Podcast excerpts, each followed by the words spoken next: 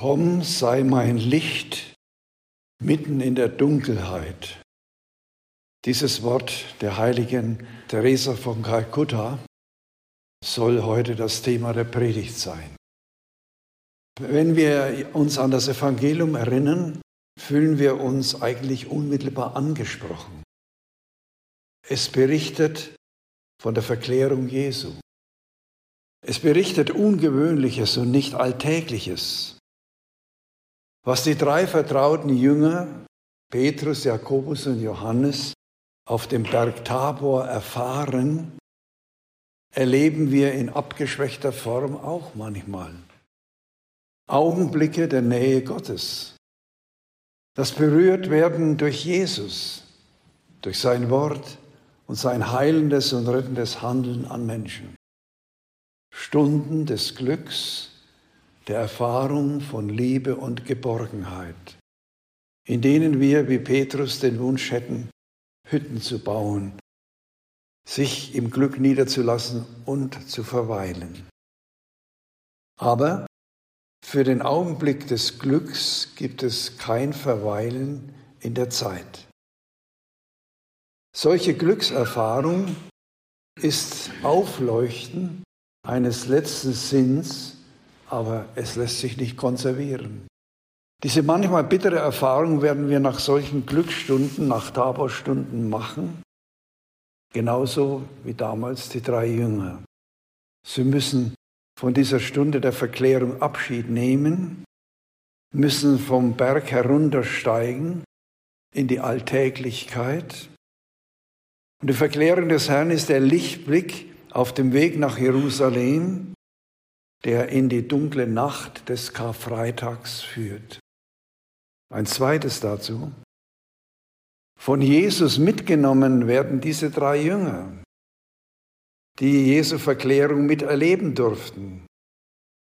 In Jerusalem aber, wenige Tage später, werden sie von Jesus auf einem anderen Berg mitgenommen, nämlich den Ölberg, dort wo sein Leiden und Sterben beginnt. Im Garten Gethsemane, in dem Jesus vor Angst Blut schwitzt, schlafen die drei ein. Sie können die Sinnlosigkeit des Leidens Jesus nicht mit ansehen. Ein drittes dazu. Tabor, also Herrlichkeit, und Golgotha liegen ganz nahe beieinander. Im Leben Jesu und im Leben der Jünger. Auch in meinem und in deinem Leben. Auch mir wurden in meinem Leben Taborstunden geschenkt, aber ich konnte diese Stunden nicht festhalten. Das Erleben tiefsten Glücks, die Nähe des Herrn, das Verspüren von Sinn und Nähe Gottes ist vergangen, gewiss. Aber, liebe Brüder und Schwestern, und das ist das Zweite, was wir bedenken wollen, es gibt das Erinnern vom Glück bleibt das Erinnern und vom Glanz der Abglanz. Diese sind eingelassen in mein Innerstes als unverlierbarer Besitz, als eiserne Ration, von der ich zehre in Zeiten des Verhungerns. Und auch ich erinnere mich an ein Wort Jesu, das mich zutiefst ergriffen hat. Er sieht den jungen Mann, er sieht mich an, ich kann auf seinem Gesicht seine liebende Nähe erfahren. Der christliche Glaube erinnert in jeder Eucharistiefeier, ja in jedem Gottesdienst die Heilstaten Gottes, die er an seinem Volk Israel gewirkt hat und bis heute an uns wirkt, wenn wir es wahrnehmen, wenn wir ja da sind. In der Menschwerdung seines Sohnes, im Wirken Jesu Christi, in seinem Leiden und Sterben und vor allem in seiner Auferstehung erfahren wir das Heilshandeln Gottes in unserer Mitte.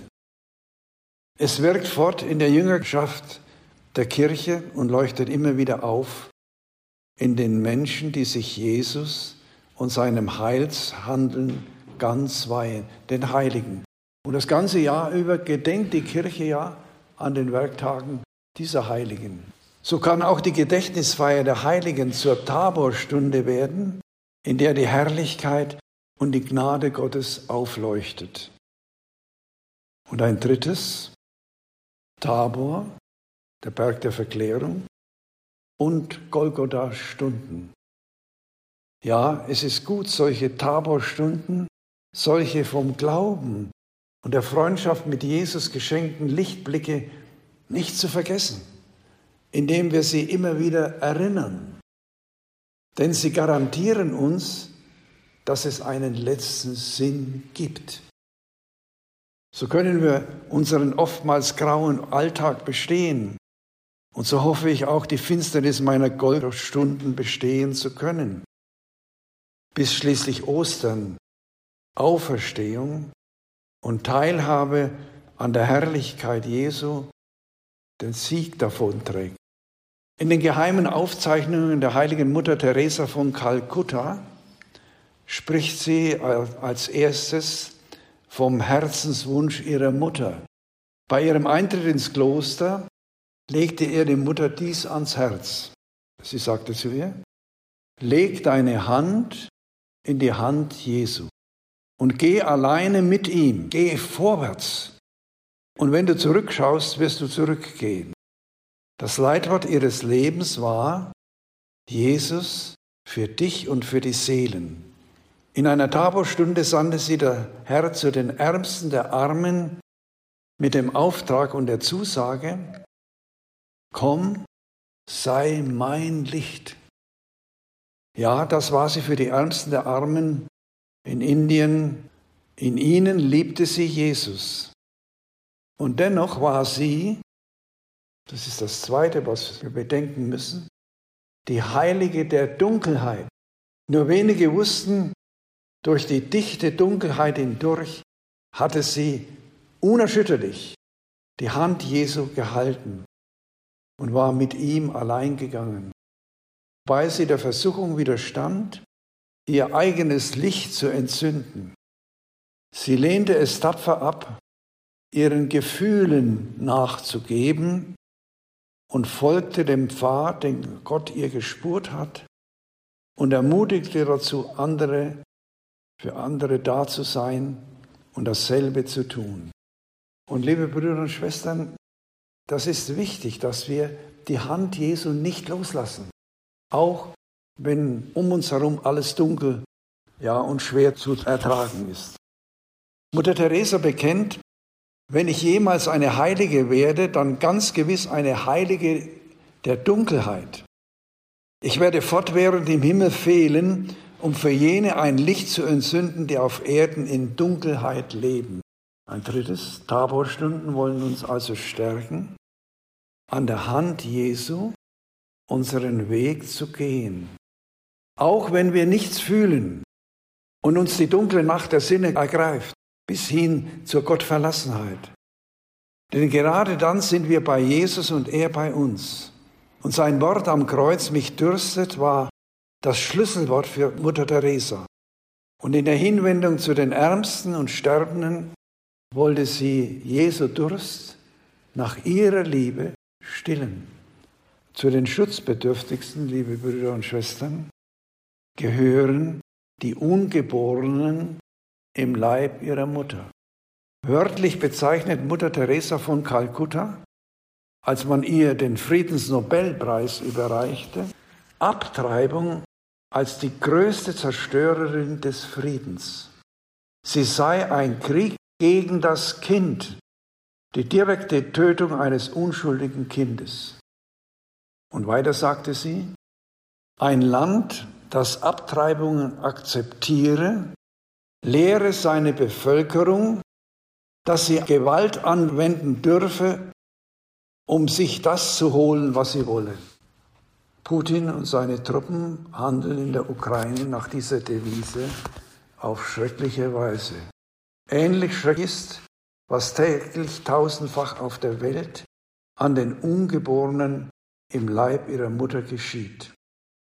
Die Forderung eines Rechts auf Abtreibung ist eine Kriegserklärung gegen die ungeborenen Kinder. Zum Schluss der Weg der Auferstehung führt über die Dunkelheit Golgathas. Wer wie Mutter Teresa von Kalkutta Jesus bis hinein in die äußerste Dunkelheit folgt und die Treue hält, ist ihm auch ganz nahe in seiner Auferstehung und ewigen Herrlichkeit beim Vater. Das ist die stärkste Form der Mitwirkung an der Erlösung. Und liebe Brüder und Schwestern, die Treue zu Jesus eröffnet uns den Zugang zum lebendigen Wasser, das er gibt.